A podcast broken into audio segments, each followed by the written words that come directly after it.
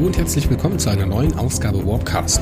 Und heute nicht nur mit einer neuen Ausgabe, sondern auch mit einer neuen Idee, die wir heute verwirklichen. Denn heute heißt es zum ersten Mal Warpcast liest. Und Warpcast liest heute Hydrogol 3. Und bei mir ist der Autor, hallo Markus Gersting. Ja, hallo, ist der Markus. Und der Markus liest uns heute aus dem Auftakt der Hühnenwelt-Trilogie aus der Hydrogol-Reihe vor. Markus, was hast du vorbereitet? Was bringst du uns mit? Und wo sind wir eigentlich gerade?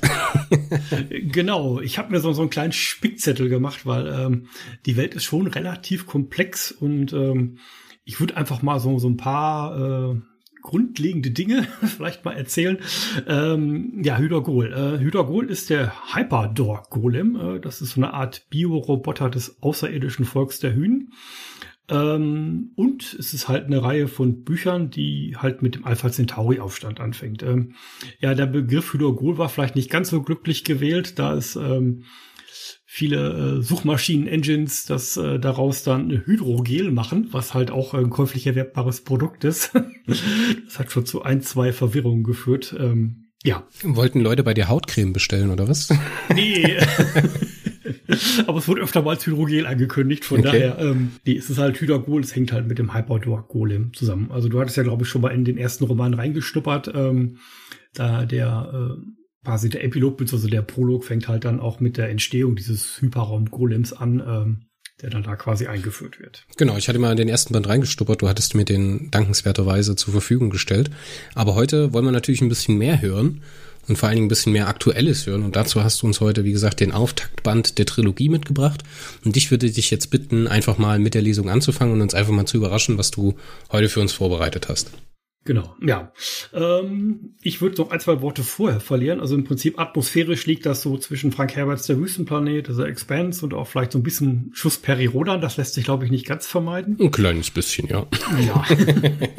also es wird also eher episch fantastisch. Ähm, und äh, da man vielleicht nicht allzu lange drum erzählen will, würde ich dann eine kleine Zusammenfassung aus Sicht der Aliens geben. Ähm, die sich zu einer Art Alien-UNO zusammengeschlossen haben und das ist äh, die Kontinuität. Also die äh, da herrscht das Prinzip des Vererbens. Das ist so eine Art, ähm, also ich habe beim SFCD immer gesagt, das ist die Bücherrettung. Also im Prinzip, äh, Leute bauen sich äh, Sammlungen auf, genauso entwickeln sich halt Zivilisationen, äh, schaffen zivilisatorische Großtaten, Wundermaschinen, ähm, tolle Konzepte.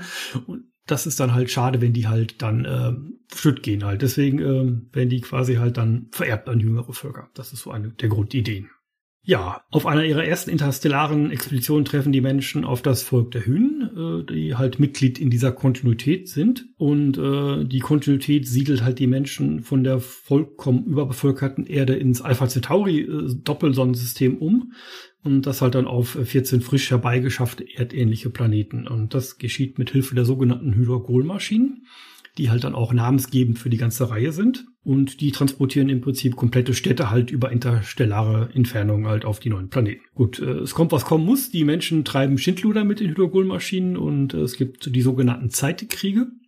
Die spielen auch nochmal eine Rolle äh, irgendwann die die Kontinuität dann schließlich halt gewaltsam mit dem sogenannten Hydrogol-Kurzschluss beendet. Und dann ist es halt erstmal lange, lange Ruhe.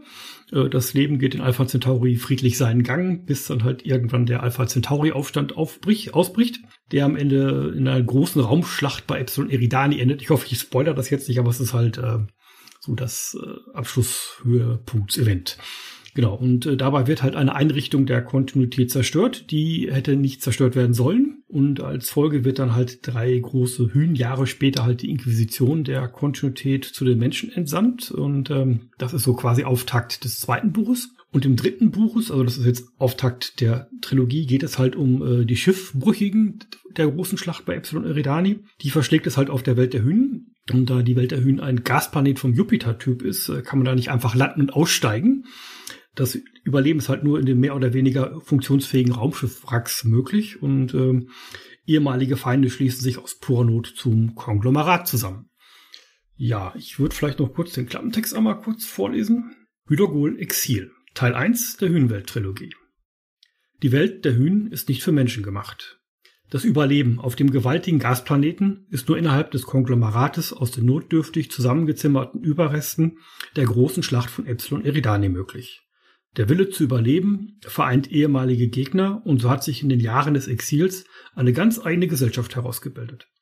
ob in den paradiesischen virtuellen Welten des Inneren oder in den rostigen Maschinenstädten des Perimeters, jeder hat seine Nische gefunden. Jeder. Bis auf alle von Haragiri. Es ist nicht die Art der ehemaligen bluttrinkenden Geißel von Lotus, sich an Gegebenes zu halten. Er will nach Hause, zu seiner Frau und zu seinen Kindern. Der Weg nach Hause liegt nicht in den paradiesischen Welten des Inneren. Er muss in die äußeren Welten, in den Perimeter und vielleicht noch viel weiter.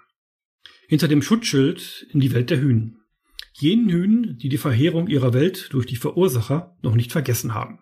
Nichts, was den Assassinen von Tramina aufhalten würde. Kapitel 1 Schach mit einem Gott. Düsternis umhüllte das Nichts. Alufan Haragiri fühlte gleichermaßen nackte Panik und unbändigen Stolz. Der ehemalige Assassine vom Planeten Ramina aus dem Alpha Centauri System hatte seine Beute gestellt. Und nicht etwa irgendeine Beute, nein, ein Gott. Für Götter hielten sich mittlerweile viele Menschen in den virtuellen Welten der inneren Lande, aber dieses Wesen war kein Mensch. Es war ein echter Gott, ein Vishnui, der in der Gestalt eines Zwerges seine Späße mit den Menschen trieb. Dieser selbstgestellte Auftrag war das letzte echte Abenteuer, das Alofan Haragiri in der schier endlosen Vielfältigkeit seines Exils geblieben war. Der Tod hatte in den virtuellen Welten seinen Schrecken verloren. Wenn man nach einem Tod in der eigenen oder einer neuen virtuellen Welt wieder auferstand, dann nahm das der Jagd die Spitze. Alofan brauchte das echte Spiel auf Leben und Tod, um sich wahrhaft lebendig zu fühlen. Wenn die Gralshüter der inneren Lande Alufan bei diesem Unterfangen erwischen würden, dann stand ihm mehr als nur ein bisschen Ärger bevor. Er selbst hätte sich anstelle der Verantwortlichen für diese Welt umgehend endgültig aus den Gleichungen des Konstrukts entfernt. Aber die Gedanken an das große Ganze lenkten ab. Dieser Kampf fand auf der Spitze des Messers statt. Das Konglomerat mit seinen inneren Landen und den kargen äußeren Land war jetzt in diesem Moment nicht wichtig. Ebenso unwichtig wie die endlosen Weiten des Gasplaneten, in dem der empfindliche Luftballon mit dem gewichtigen Namen das Konglomerat ziellos umhertrieb. Alofan hatte einen Termin mit einem wahren Gott. Der ehemalige Assassine trat noch einen Schritt vor und fand sich plötzlich im hellen Scheinwerferlicht wieder. So kurz vor dem Ziel gescheitert, Assassine Alofan Haragiri? Ärgerst du dich oder willst du dich in das Unvermeidliche fügen? Weshalb gescheitert? Ein Gott spricht wahrhaft mit mir. Wer wollte ich nicht erreichen? Die für seine Größe erstaunlich tiefe Stimme des Zwerges antwortete mit einem lauten und etwas spöttischem Lachen. Du wolltest Gott treffen, Mensch? Dann bist du noch sehr weit von deinem Ziel entfernt. Ich bin kein Gott. Ich bin der Schatten eines Gottes. Eines sehr kleinen und unbedeutenden Gottes in einem gewaltigen Misthaufen unzählbarer Götter. Wobei, unzählbar stimmt nicht ganz, aber die Anzahl ist für ein einfaches Gemüt nahe genug dran. Doch will ich kein schlechter Gastgeber sein. Komm näher, Mensch. Ich werde dir den Unterschied zwischen einer Sache und dem Schatten einer Sache erklären. Das grelle Scheinwerferlicht dimmte herunter und somit wurden zwei gemütliche Sessel und ein niedriger Holotisch erkennbar. Der Zwerg saß in einem der Sitzgelegenheiten, sehr breitschultrig und deutlich über vier Fuß groß. Seine Gestalt war nicht die eines kleinwüchsigen Menschen, er glich mehr einer Sagenfigur. In einem teuer aussehenden, grünkarierten Anzug mit einem Seidenschal um den Hals gewandet, wirkte sein wildes Haupthaar und sein zu Zöpfen geflochtener Wikingerbart fehl am Platz. Wie ein Wolf im Schafspelz. Der Zwerg grinste auch wie ein Wolf, so als ob er die Gedanken des Menschen gelesen hätte. Nun setz dich schon, ich bekomme einen steifen Nacken, wenn ich die ganze Zeit zu dir hochstarren muss. Alufan nickte und nahm im freien Sessel Platz. Wie soll ich dich anreden? Zwerg wäre eine passende Bezeichnung. Ich würde dich gern mit deinem richtigen Namen anreden, das wäre höflicher sagte der Drache zu seinem Opfer. Wahre Namen haben große Macht. Netter Versuch, Mensch. Wir sind hier nur zu zweit, da reichen Mensch und Zwerg vollkommen. Mein wahrer Name ist ohnehin nicht in die Vorstellungskraft eines Menschen transferierbar. Und selbst wenn doch, dann wäre es nicht mehr der wahre Name, sondern der Schatten des Namens. Ding und Schatten des Dings. Wenn du der Schatten eines Vishnui bist, dann wäre doch der Schatten des Namens eines Vishnui angemessen, oder nicht? Ah, gut aufgepasst. Analogien hinken immer etwas. Auf Lotus kennt man mich als Vamana, benannt nach einer Inkarnation des Gottes Vishnu. Nun, kein schlechter Name, mehr ist für die dortige Aufgabe nicht notwendig. Du hingegen hattest dort einen passenden, aber nicht sonderlich schmeichelnden Namen. Die bluttrinkende Geißel von Lotus. Ein Schatten deines wahren Namens, Alufan Haragiri vom Planeten Hamina, aus dem Sonnensystem Alpha Centauri an einer bestimmten, aber flüchtigen Stelle der Raumzeitvarianz einer von unendlich vielen gleichzeitig möglichen Alufans im Modell der Paralleluniversen. Können die Vishnui zwischen diesen Paralleluniversen wechseln? Können die Abbinder zwischen den einzelnen Welten der inneren Lande wechseln? Genauso wenig wie die auf Eis liegenden realen physikalischen Körper der Menschen. Nur der Geist geht in die jeweilige virtuelle Welt. Der Vergleich ist gar nicht so schlecht. Die Analogie mag ich. Die Außendienstklone der Wächter sind eine weitere Analogie. Das Modell ist auch nicht schlecht. Ich schweife ab. Nun, was ist das Universum und wie funktioniert es? Eine Frage, die auch die Vishnui nicht in letzter Instanz beantwortet haben. Sie wissen viel und können auch in den Fluss des Universums eingreifen.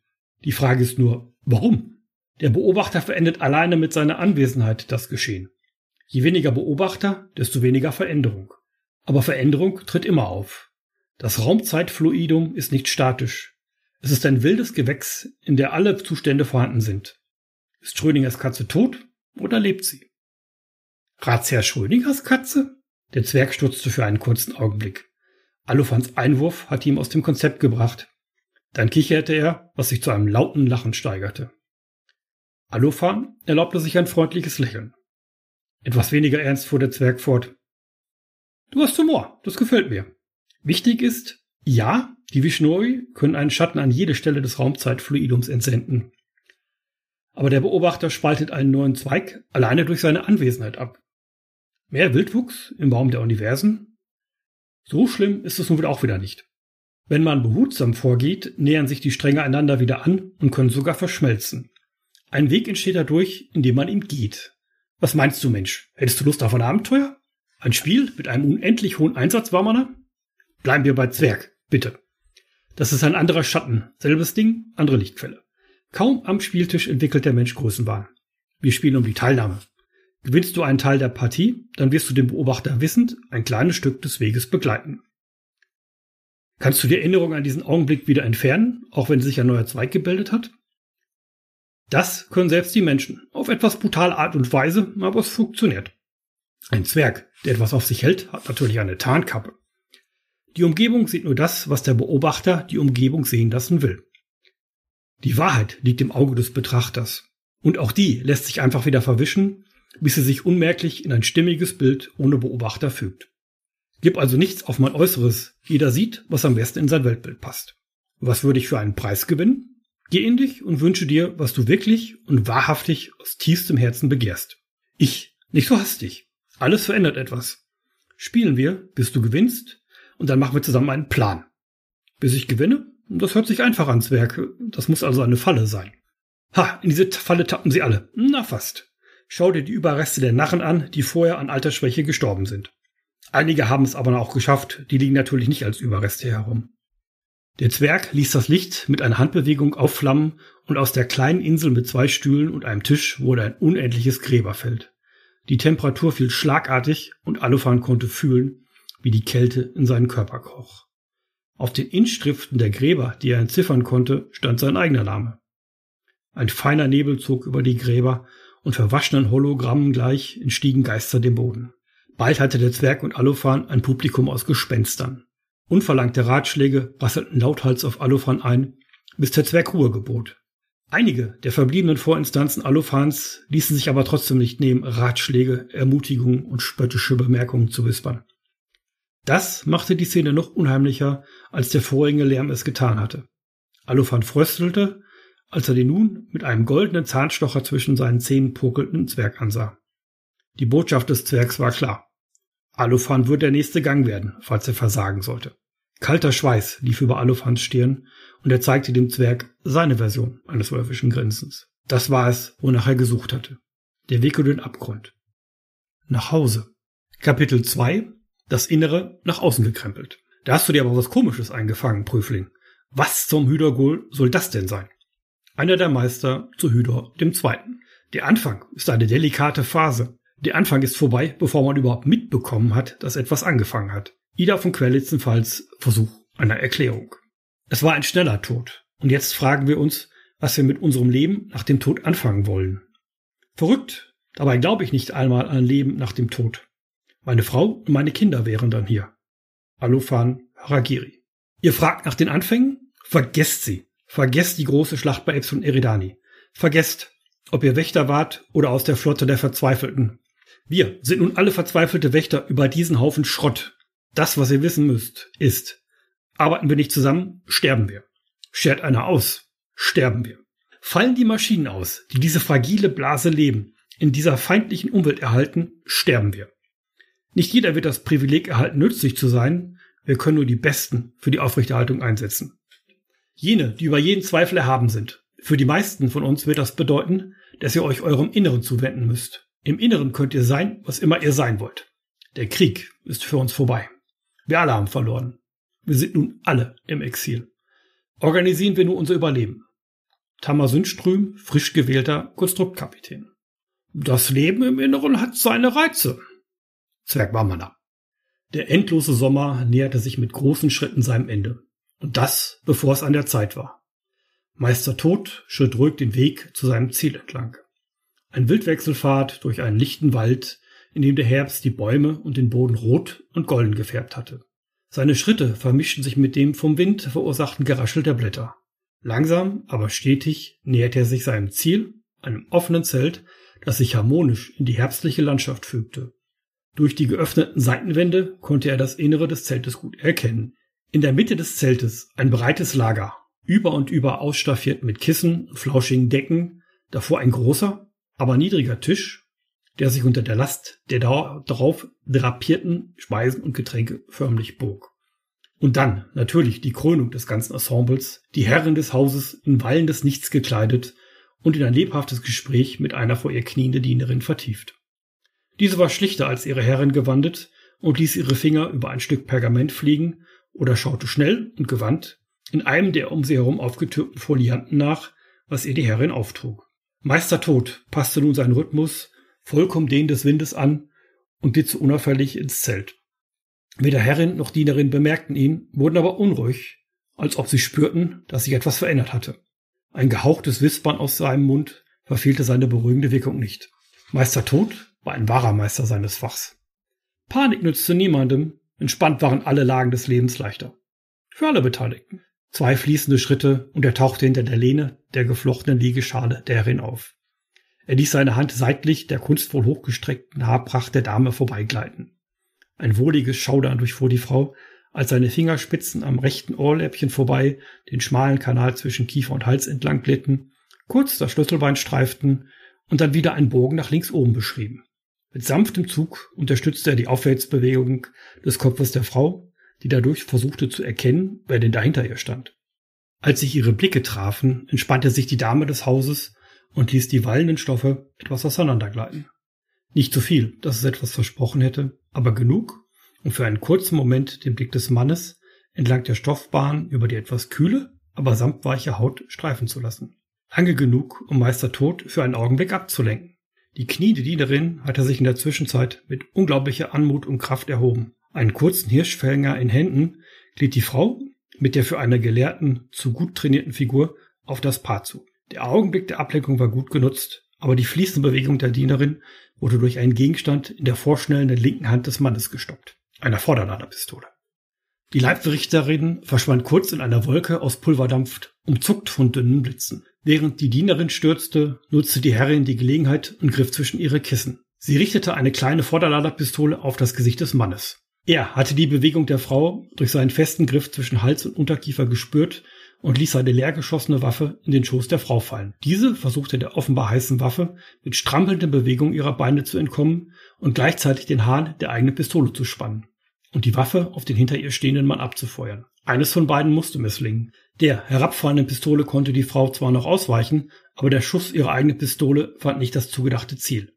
Zumal es auch für Meister Tod eine zweite Sache gleichzeitig zu tun gab. Umfallende Standleuchter und Schalen kündigten die zweite Leibwächterin der Herrin an, die sich nicht lange mit der Innendekoration des Zeltes aufhielt.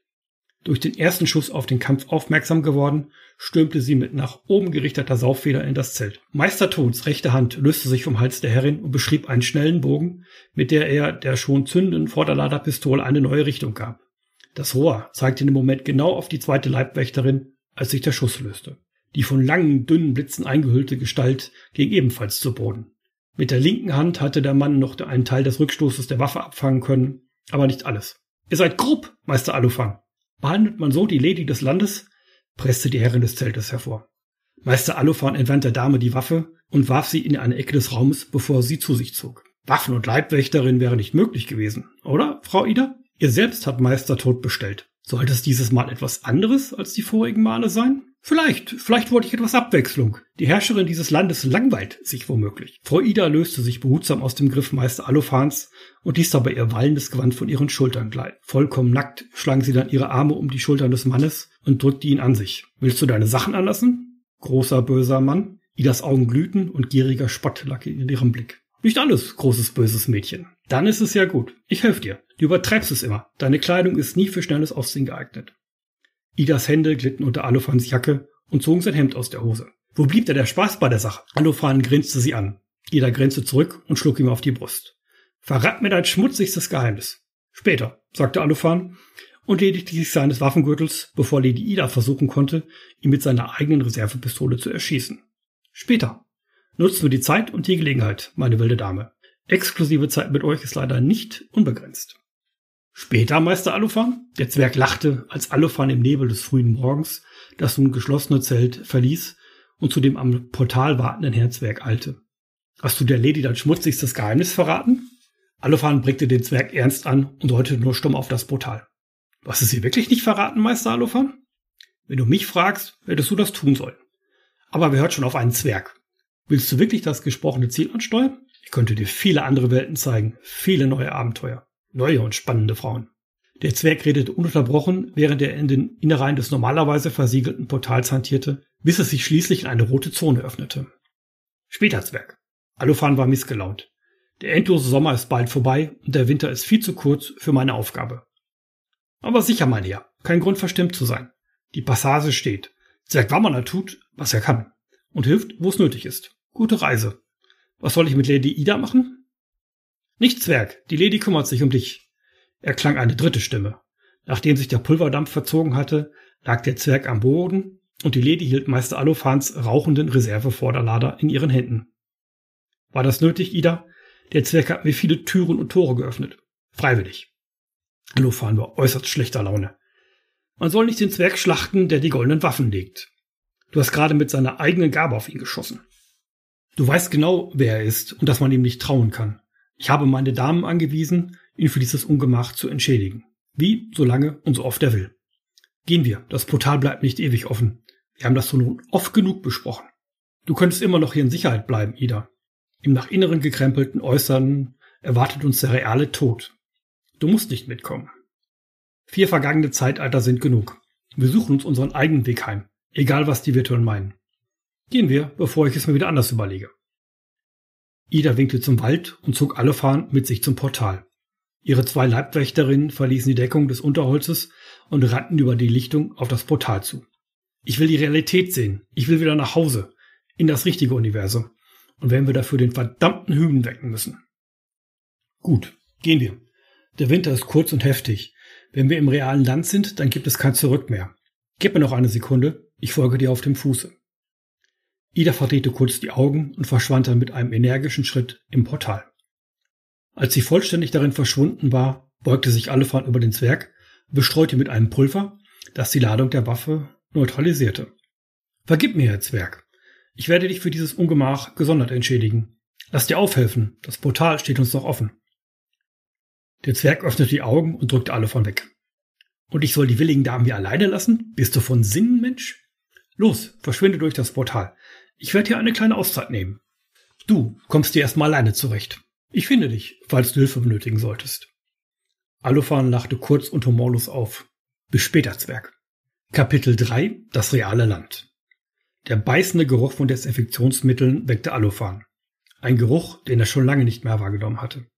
Als er die Augen aufschlug, sah er die eintönige graue Decke der Medostation. Dann ließ er seinen Blick umherschweifen und deckte Ida, die erschöpft auf ihrer Pritsche saß. Langsam, junger Recke. Ich bin schon eine Stunde vor dir wach geworden und immer noch nicht auf dem Damm. Das System hat uns aus dem Tank geholt und hier auf der Medostation abgeladen. Es lief doch nicht alles so glatt, wie der Zwerg versprochen hat. Alufan wurde schwindlig, als er sich erheben wollte. Erstmal liegen zu bleiben, war doch eine gute Idee. Wir leben und keiner der Wartungsroboter will uns wieder in die Tiefschlafanlage stecken. Was willst du mehr? Der Zwerg hat geliefert was er versprochen hat. Warum vertraust du dem Zwerg blind? Ida sah mal an, dass es ihr noch nicht gut ging aber ihr Wille schien ungebrochen. Ich habe meine Gründe, Linas Botschaft, entgegnete Alofan wieder besseren Wissens. Darauf würde eine weitere, fruchtlose Unterhaltung folgen. Die kann auch. Ida unterbrach sich, als sie sah, dass Alofan die Augen wieder geschlossen hatte. Hey, nicht einschlafen. Wir müssen hier raus sein, bevor das System mitbekommt, dass wir ausgebrochen sind. Die Anweisung des Zwerges kennst du besser als ich. Alofan öffnete die Augen und spannte probeweise einzelne Muskeln an.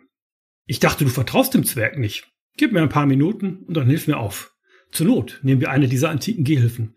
Er deutete auf die an der Wand aufgehängten Exoskelette. Ich vertraue ihm nicht blind. Los jetzt. Einer geht, der andere sichert. Auf die Dinger würde ich lieber verzichten. Machen die nicht unnötig Lärm? Ida war skeptisch. In unserem Zustand können wir jede Hilfe brauchen, die wir kriegen können. Hier gibt es keinen Realness-Regler, an dem wir drehen könnten. Wir müssen aus der Deus Ex raus und an den Perimeter des Konglomerats. Das ist eine ganz schöne Strecke, besonders in Körpern, die Jahre oder Jahrzehnte im Tiefschlaf waren. Wer war nicht drin? Wir haben so viele Reallandschichten übernommen, wie wir kriegen konnten. Ida klang etwas frustriert. Sie hatte immer auf ihre Fitness geachtet und ihre aktuelle Schwäche setzte ihr zu. Alufan konnte das nachvollziehen. Er war weit davon entfernt, es mit irgendjemandem aufnehmen zu können. Wie lange sind wir aus den virtuellen Ländern heraus? Nach meinem Medolog 48 Tage und 6 Stunden. 48 Tage? Normalerweise dauert es nur ein paar Stunden, um überzuwechseln. Das ist noch nicht alles. Warte ab, bis du alles weißt, was uns der jetzt Werk verheimlicht hat. Unsere Originalkörper liegen nämlich noch in den Tiefschlafkammern. Wir haben jeder einen Nanotransmitterklon bekommen. Das ist ja ein unverhoffter Bonus, aber warum ging der Transfer so langsam? Ich werde mir den Zwerg bei nächster Gelegenheit zur Brust nehmen. Alofan hat diese Worte gerade ausgesprochen, als ihm das Aufgleiten des Hauptschottes der Medu-Station zusammenschrecken ließ. Zu seiner Erleichterung stand der Zwerg in der Tür. Ha, zur Brust nehmen möchte mich der Herr Alofan Haragiri. Na, dann werde ich euch mal in die Exoskelette helfen. Allein schafft ihr beiden Helden es ja nicht einmal von euren Krankenlagern aufzustehen. Der Zwerg war wie immer unerträglich gut gelaunt. Wenn ihr wissen wollt, warum ihr so lange für den Übergang gebraucht habt, nun, ich hätte da eine Antwort. Die bekommt ihr aber nicht hier. Also wenn das kein Grund ist aufzubrechen, dann weiß ich es auch nicht. Ida war nicht überzeugt, hangelte sich aber an den Haltestangen zu den Exoskeletten durch. Gehen wir, bevor der Zwerg uns noch totquatscht. Ida hörte sie eine Weile mit den primitiven Geh- und Stützhilfen kämpfen und versuchte in der Zwischenzeit seine Muskulatur in Gang zu bekommen. Der Zwerg stand derweil an dem Hauptschott Schmiere und schoss es, wenn er der Meinung war, dass ein Wartungsroboter oder sonstiger Störenfried herannahte. Alufan bekam langsam wieder ein Gefühl für seinen Körper und ließ sich von Ida in eins der Exoskelette hineinhelfen. Die Steuerung war primitiv, aber funktionierte erstaunlich gut. Sensoren lasen die Muskelbewegungen und führten das Exoskelett nach. Nach ein paar vorsichtigen Bewegungen wurde Alufan mutiger und versuchte sich mit einer Runde durch die Medostation. Wie weit kommen wir mit den Dingern? Der Zwerg grinste und breitete die Arme aus. Bis ans Ende der realen Lande und zurück. Die Brennstoffzellen halten eine ganze Weile. Kann es losgehen? In ein paar Minuten gibt es ein Zeitfenster zwischen den Wartungspatrouillen. Ida war schon länger startklar und alle vernickte, obwohl ihm noch flau war. Gut, noch langsam. Wir müssen nicht hetzen. Der Zwerg schloss das Schott, zählte leise einen Countdown herunter und öffnete es dann wieder. Los, nicht trödeln. Der Zwerg winkte die Menschen in den Exoskeletten aus der Medostation und lotste sie im Zickzack durch Gänge und Wartungsröhren. Es ging stundenlang so, bis sie schließlich schweißgebadet in einer kleinen Nebenzentrale Halt machten. Ida und Alofan sanken vollkommen erschöpft in die verstellbaren Sessel und schlossen die Augen. Der Zwerg gönnte ihnen jedoch keine Ruhe. Hey, nicht einschlafen. Sieh zu, dass ihr aus den Exoskeletten raus und in die Hygienezelle kommt. Ihr holt euch Druckstellen und eine Erkältung. Dieses Mal half der Zwerg den beiden erschöpften Menschen. Eine Dusche, was zu essen und dann könnt ihr schlafen. Morgen früh geht es weiter. Wir haben es schon in, bis in die Nähe des Perimeters geschafft. Noch ein paar Tage und wir sind da. Ida klang nicht begeistert. Es ginge schneller, würden wir nicht in so engen Spiralen nach außen laufen. Wir sind jetzt zum zwölften Mal durch die Lanze von Windfall gelaufen. Jede Runde ein Deck höher. Wir sollen diese unnötige Wege uns helfen, den Wartungsrobotern auszuweichen. Der Zwerg sah zufrieden aus. Wenigstens eine Person, die mitdenkt. Training. Nach Windfall wird es etwas schwieriger. Wir müssen durch ein Gebiet mit Nanonebeln. Ruht euch gut aus. Wir verlassen bald den rekonstruierten Bereich der realen Lande. Danach erwartet uns die Wrackwüste. Es gibt noch Bereiche, die nicht restauriert sind. Die Wartungsroboter und Nanoassembler Nebel beackern die Wracks doch schon so seit über 45 Jahren. Man sollte meinen, es gäbe kein Atom, was nicht schon mehrfach umgedreht worden wäre. Alufan war nicht sonderlich erbaut. Finde einen Weg um die Nebel herum, Zwerg. Wenn das so einfach wäre, hätten wir einen anderen Weg eingeschlagen. Die Regeln ändern sich, je näher wir dem Perimeter kommen. Wenn wir die Nanonebel hinter uns lassen, dann haben wir auch die Zone hinter uns, in der diese kleinen Teufelchen funktionieren. Die größeren Roboter werden immer dümmer, bis zu dem Punkt, an dem Menschen die Arbeit verrichten müssen. Im Perimeter halten sich Menschen auf. Ida klang entsetzt und entrüstet zugleich. Der Zwerg schaute grimmig drein. Halte dich mit der Meinung zu dem Thema bedeckt, sobald wir den Perimeter erreichen. Es ist ein ganz eigener Menschenschlag. Viele haben das Leben außerhalb der inneren Lande freiwillig gewählt. Andere sind geflohen oder wurden dorthin abgeschoben. Es ist also ein Thema, das äh, offene Wunden aufreißen kann. Der Weise hört es zu, bevor er spricht. Red weiter, Zwerg. Wie soll uns der Perimeter weiterhelfen, wenn dort keine Technologie funktioniert? Du hast eine spitze Zunge, Frau Ida. Was hattet ihr beide in den letzten 45 Jahren nicht an Technik? Und was hat sie euch wirklich genutzt? Seid ihr eurem Ziel auf diese Weise näher gekommen? Der Weise verteilt keine Spitzen, sie könnten auf ihn zurückfallen. Ihr solltet deshalb jetzt beide ruhen und über eure eigenen Fragen nachdenken. Ida setzte zu einer Entgegnung an, aber Alufa legte ihr seine Hand auf den Arm. Lass gut sein, Ida. Es war ein langer Tag. Hat man alles Unmögliche eliminiert, dann muss das, was übrig bleibt, die Lösung sein, so unwahrscheinlich sie auch sein mag. Aus welchem Glückskeks hast du denn diese Weisheit, Alufan? Gut, verschieben wir das auf morgen. Ich kann weder die Augen offen halten, noch einen klaren Gedanken fassen. Ich wünsche eine gute Nacht. Ida schleppte sich zu einem der bequem aussehenden Liegesessel und kuschelte sich in eine Decke, die sie aus dem Rückenfach des Möbels gefischt hatte. Alufan suchte sich einen Sessel, der nicht direkt vom Schott aus zu sehen war, und legte sich ebenfalls hin. Der Zwerg dagegen schnappte sich eine Decke und setzte sich in die Ecke direkt gegenüber vom Schott, das in die Nebenzentrale führte. Schlaft und sammelt eure Kräfte. Ich halte hier so lange die Stellung. Morgen geht es in die Nebel. Ja, Dankeschön. Ich glaube, dann lass es erstmal gut sein. Ja, das waren dann die ersten drei Kapitel der, des Einstiegsbands zur Hühnwelt-Trilogie. Sehr schön. Genau. Hm? Auch wenn uns jetzt hier und da die Technik einen Strich durch die Rechnung gemacht hat, ähm, war sehr schön, war sehr spannend und ich bin ein bisschen gespannt, was noch so passiert.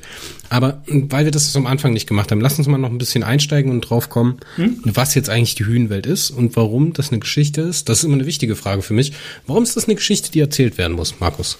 Also als Schriftsteller hat man ja immer quasi mal eine Grundidee, die man mit einer in eine Geschichte einsteigt und ähm, ja, so als entdeckender äh, Schreiber, also mehr zum ähm, chaotischen Lager des Schriftstellertums gehörend, äh, ist das quasi so eine Art Samenkuh, Samenkorn, was man einpflanzt und das dann halt aufgeht. Und ähm, manchmal, ähm, wenn man halt einen Roman geschrieben hat, dann äh, bleiben am Ende vom Roman noch so ein paar Fragen offen. Das war das Abschlussevent vom ersten Roman hatte dann quasi aufgelassen halt, ähm, was passiert jetzt, äh, wenn man jetzt was kaputt macht, äh, was für jemanden gehört, der noch mächtiger ist und ähm, der dann später quasi die Quittung äh, vorlegt und dann äh, Reparationen einfordert zum Beispiel. Das ist halt die Grundidee vom zweiten Roman gewesen und ähm, die Grundidee für den dritten Roman war eigentlich halt, äh, ja gut, es gibt Gewinner, es gibt Verlierer und dann gibt's aber auch die Leute, die verschütt gehen, also äh, die Vermissten. Also die Grundidee von, von der Hühnwelt war natürlich auch dann halt die Welt der Hühnen nochmal zu zeigen. Also im Prinzip, die Hühnen äh, tauchen ja im ersten Roman so nur als, als Randerscheinung auf, als Verbindungsmitglied zur, zur Kontinuität zu dieser Alien-UNO und äh,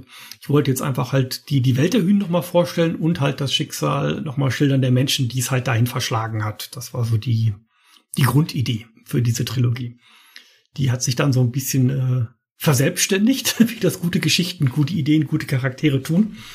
Und so ist aus einem Buch dann eine Trilogie geworden. Und wie kommst du eigentlich aus deinem eigentlich technischen Beruf zum Erzählen? Also wie hat das angefangen? Wann hast du angefangen, Geschichten zu erzählen und warum? Ja, Geschichten, äh, das hat die, mir eigentlich schon immer Spaß gemacht. Also äh, das hat, äh, wie gesagt, die, äh, man wird als Kind ins Bett gebracht, man bekommt eine Geschichte vorgelesen und äh, ja, das ist, äh, wird dann auch meist so lange hinausgezögert, bis man vielleicht noch eine Geschichte bekommt und irgendwann äh, hat meine Eltern wollen dann wohl die Faxendecke und meinte, du bist jetzt alt genug, du kannst selber lesen, lies selber.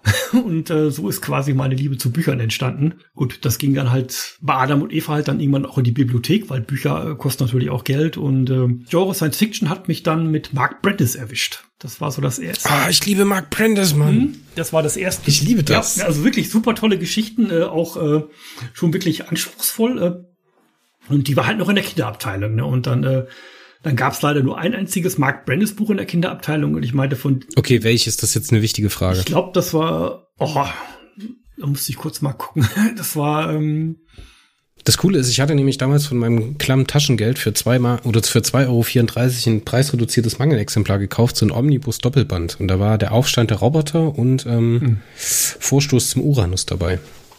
Hm? Und die habe ich so oft gelesen, das Buch ist am Ende auseinandergefallen und irgendwann habe ich Seiten verloren, konnte es nicht mehr weiterlesen. Und dann habe ich das vor einem Jahr oder so, habe ich dann bin ich dann hingegangen, habe geguckt, ob es die noch neu aufgelegt gibt und die gibt es in der Tat im Wurdak Verlag neu aufgelegt. Hm? Genau. In total schönen Ausgaben, ähm, sehr jugendfreundlich, auch als jugendfreundlich gedrucktes Buch. Und deswegen, ich mag Marc Brandes, weil der immer super starke Romaneinstiege hat. Also ich habe mal, ich habe es gefunden, ich habe so auf meinem Blog halt äh, die zehn Bücher, die mich geflasht haben, Challenge. Und da ist natürlich das erste Buch mit dabei, was äh, einem so diesen Kosmos aufgestoßen hat. Und das ist Bordbuch Delta 7. Bordbuch Delta 7, genau, das ist auch das erste. Das ist der Auftakt. Mhm. Super. Genau. Entschuldige der, die Unterbrechung. ja, alles gut. Also damit hat's quasi angefangen halt. Ne? Und äh, im Prinzip, äh, ich habe mich dann so, so wirklich durch die Science-Fiction-Abteilung der Stadtbücherei in Reda Wiedenbrück dann wirklich durchgeackert, dann wirklich äh, also alles gelesen, was nicht bei der Reihe auf dem Bauch, Baum war. Ähm, das war dann Asimov, viele amerikanische Kurzgeschichten halt aus äh, späten 50er, frühe 60er. Die haben mir eigentlich mit am besten gefallen. Das ist die ganze Astounding-Welle und so ein Kram. Genau, genau. Also so aus der goldenen Zeit halt. Ne? Und ähm, auch schon so ein bisschen, äh, es ging dann so ein bisschen dann ähm, New Age, also so Anfang der 70er Jahre, wo es dann so esoterischer wurde. Und dann halt natürlich auch so, so, so die Klassiker halt aus, aus dem Ostblock, wie es damals hieß. Ähm, Andy Moon war halt mit einer dabei, das von den äh, Karl-Heinz und Angela Steinmüller. Ähm, so, so, glaub, das bekannteste Werk halt aus der DDR der damaligen DDR. Das habe ich in der Westausgabe in die Finger bekommen. Ähm, das habe ich auch ein paar Mal gelesen. War sehr, sehr spannend.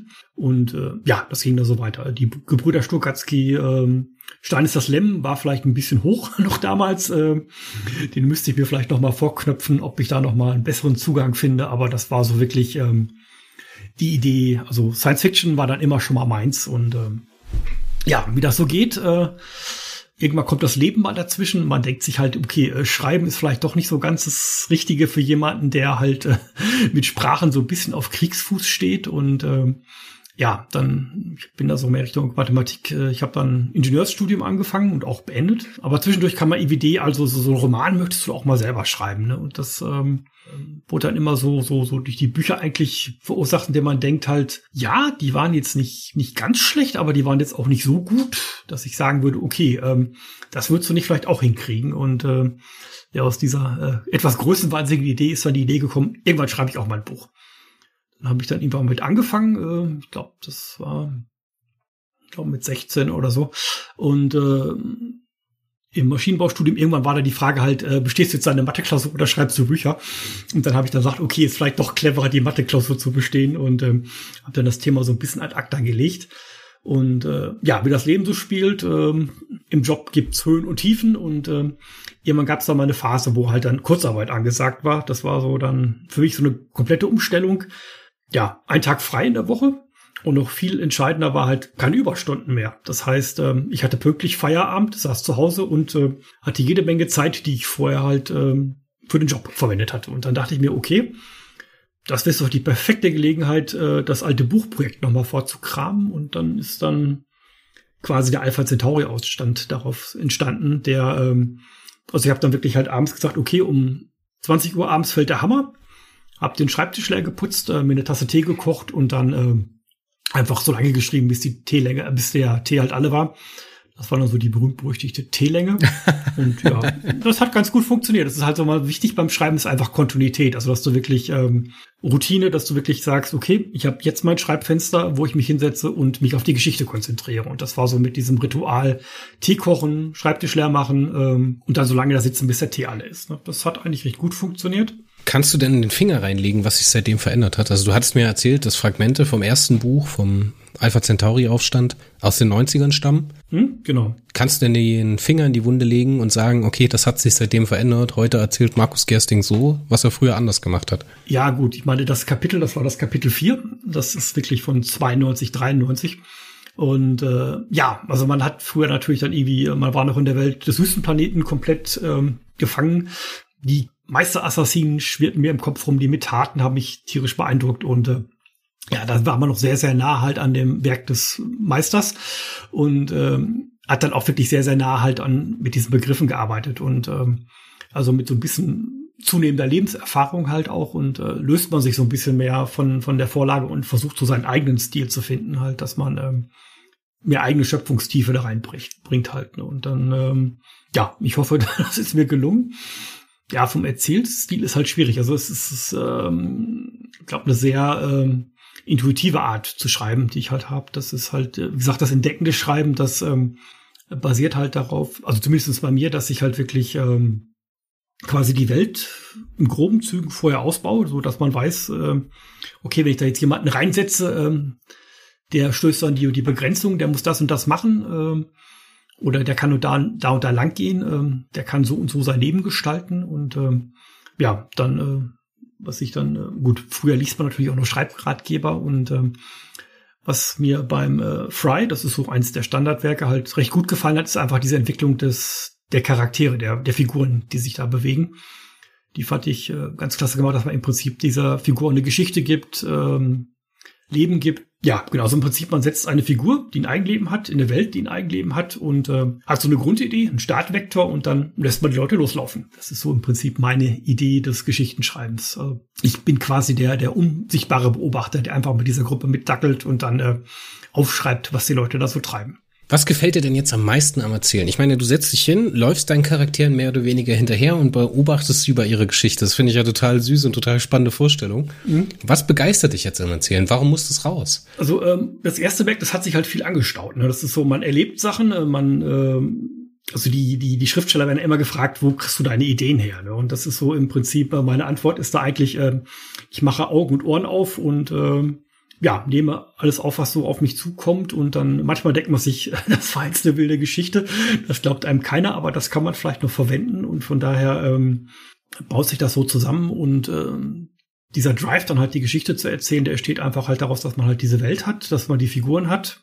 Äh, diese skurrile Grundidee, dass man überlegt halt, äh, wenn man zwei, drei Sachen zusammen kombiniert, dann gibt das total verrückte Geschichte und ähm, ja, guckt danach, was herauskommt. Das ist dann wenn ich das Ende einer Geschichte kenne, dann, dann brauche ich die nicht mehr zu erzählen. Von daher ähm, ist so dieses Element des Miterlebens eigentlich das, was mich antreibt.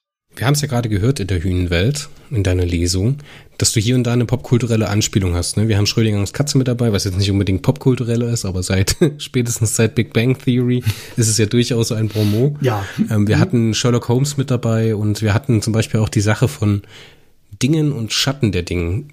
Bist du ein bisschen in die Philosophie, in die Geisteswissenschaften damit eingeführt worden oder war das schon immer eine Begeisterung für dich? Oder kommt das aus Richtung Herbert, ist natürlich die Frage. Äh, ja, ich glaube, Frank Herbert hat natürlich äh, einen starken Einfluss gehabt. Ne? Das war ja natürlich dann äh, sehr viel Philosophie mit drin. Ähm, ja, so ein bisschen links und rechts guckt man natürlich. Man ist natürlich auch neugierig, wie funktioniert die Welt, ähm, wie funktionieren Dinge und äh, so ein bisschen Philosophie ähm, ja, würde ich mich nicht ganz von freisprechen, aber jetzt auch nicht so extrem, dass ich sagen würde, ähm, ich lese jetzt äh, alle Bücher, die ich kriegen kann. Äh, so zwei, drei habe ich gelesen, aber ja. Du hast neben deinen Charakteren und der Welt auch eine ganz klare Mechanik in deinen Büchern. Ne? Also interstellare Raumreisen sind halt auch lange Reisen. Es ist durchaus ein Faktor im Machtspiel der Elemente, dass halt eine Raumreise oder die Kommunikation über eine bestimmte Strecke sehr lange dauert. Wie viel Zeit investierst du in echte Recherchearbeit, bevor du überhaupt ans Schreiben kommst? Gerade eben hast du das so lapidar gesagt, ich denke mir dann die Welt aus, ich lege mir das alles zurecht und dann stelle ich meine Charaktere rein. So kann es ja nicht sein. Ich meine, du hast Alpha Centauri, du hast Epsilon Eridani und so weiter und so fort. Da muss man ja auch ein bisschen Ellenbogenschmalz, Elbow Grease dahinter stecken, damit das auch überhaupt äh, auf fundierten Beinen steht. Ja, Wikipedia ist mein Freund. Also ich äh, denke mir halt einen Platz aus. Was ist so das nächste Sonnensystem? Ähm, und dann im Prinzip die Wikipedia-Artikel sind eigentlich recht gut. Äh, man hat dann, man weiß, es sind, gibt zwei Sonnen. Äh, man weiß, welche Sonnengröße die haben, wie weit die auseinander sind und ähm, ja, da kann man sich schon so ein bisschen äh, ein paar Sachen zusammenrechnen. Man weiß die Entfernung und ähm, ja gut, manche Dinge, die habe ich dann auch. Ähm, also als Ingenieur lernt man, guter Daumen ist wichtig. man, man, man peilt so, das könnte ungefähr hinkommen. Und äh, ich habe im Prinzip dann einfach gesagt, ähm, Lichtjahre mal zwei gibt dann meine Reisedauer. Ähm, und habe dann auch so äh, so ganz hart SF ist es auch nicht. Also im Prinzip, ich habe jetzt meine Raumschiffe, die halt das ähm, TA0 beschleunigen, äh, die machen das recht zügig so, dass ich halt äh, relativ konstant mit äh, halber Lichtgeschwindigkeit mich da annähere. Wenn du deine Bücher schreibst und wenn du deine Geschichten konzipierst, welche Voraussetzungen stellst du denn an deine Leser? So, was ist der Leser, dem du deine Geschichte erzählst? Ja, das ist äh, eine spannende Frage. Also am Anfang habe ich mir da so gar keine Gedanken drüber gemacht. Ich habe im Prinzip äh, die Geschichte erzählt, die ich gerne hören würde äh, oder die ich gerne miterlebe.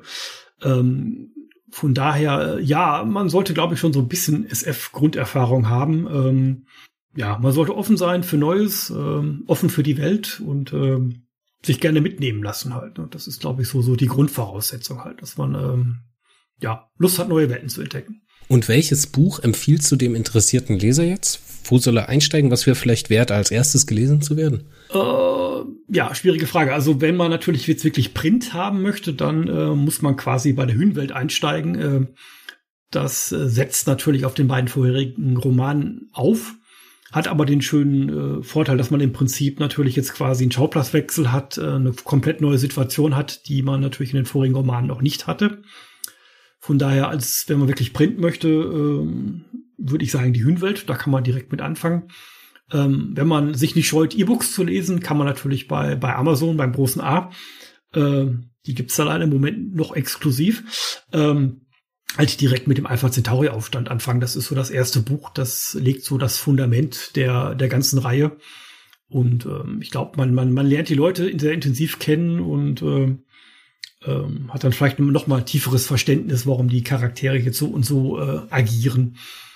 Also äh, wenn man da offen ist, würde ich sagen, fast fangt mit Band 1 an mit dem einfachsten Terroraufstand. Es ist so ein bisschen wie Perry Roden, also äh, das ist die Gretchenfrage. wo fängt man, fängt man da jetzt an? Also ähm, bei Band 1, das ist halt, ja, würde ich sagen, fang mit dem Silberband Nummer 1 an. Und wenn man sagt, okay, so Retro-SF ist so gar nicht meins, aber ich habe sehr viel Mut zur Lücke, dann sagt man, fang im aktuellen Zyklus an. Das, der Rest kommt von selber. Und das äh, mit der Zeit, denke mal, füllen sich Lücken, ähm, man entwickelt Verständnis dafür und äh, ja. Was planst du denn für die Zukunft? Was, wie geht's weiter nach der Hühnenwelt? Ja, gut, die Hühnenwelt im Moment ist gerade äh, der dritte Roman, also der Abschluss in der Pipeline. Das heißt, äh, das Lektorat ist eigentlich so weitestgehend durch. Da muss ich, also Cover habe ich auch schon. Das heißt, ich müsste im Prinzip dann den Satz machen und es dann veröffentlichen.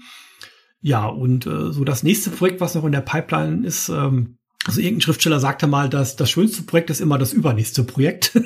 das war doch so vollkommen frei äh, jegler äh, Rahmenbedingung.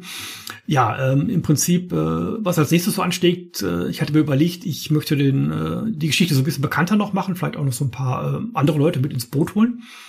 Und als nächstes steht danach dann quasi die Zeitkriege-Anthologie an. Ähm, ein paar Einsendungen haben wir schon. Ähm, wer noch Lust hat mitzumachen, auf meinem Blog gibt's äh, die Beschreibung zur Anthologie. Ähm, der kann gerne mitmachen. Ähm, das ist so, so, so das Ding, sobald Hühnwelt, die Hühnwelt abgeschlossen ist, dann äh, würde ich mich an die Zeitkriege wagen. Wenn euch das Lust gemacht hat, in das Buch mal reinzuschauen, ich packe euch in die Show Notes einen Affiliate-Link. Da könnt ihr das Buch kaufen. Es gibt zurzeit aktuell ne, aktuell nur exklusiv bei Amazon. Wenn ihr über diesen Affiliate-Link dieses Buch oder andere Artikel kauft, unterstützt ihr den Warpcast und das Magazin Warpcore ein bisschen mit, ne, ohne dass es euch was mehr kostet. Ich danke dem Markus, dass er heute hier gewesen ist und für uns gelesen hat. Ich fand das sehr, sehr spannend und äh, freue mich aufs nächste Mal, wenn wir zwei uns wiedersehen, dann wahrscheinlich wieder zu Periroden-Themen. Ja, sehr gerne. Schön, dass ich da war. Schön, dass ich die Reihe mal vorstellen durfte. Äh, das ist natürlich dann auch immer ein Herzensprojekt, wenn man die eigenen Sachen nochmal äh, im Publikum vorstellen darf. Ähm, wer Lust hat, schaut gerne rein. Äh, wenn ihr Fragen habt, klar, gerne. Ähm, ich habe auch einen Blog. Ich denke, den packe ich auch einfach in die Show Notes, oder? Dann können die Leute da vorbeischauen, können ja, entweder genau. dich anschreiben oder wenn ihr halt hier Feedback zum Podcast hm. geben wollt, dann bitte an podcast@warp-core.de. Das steht auch alles in der Podcast-Beschreibung.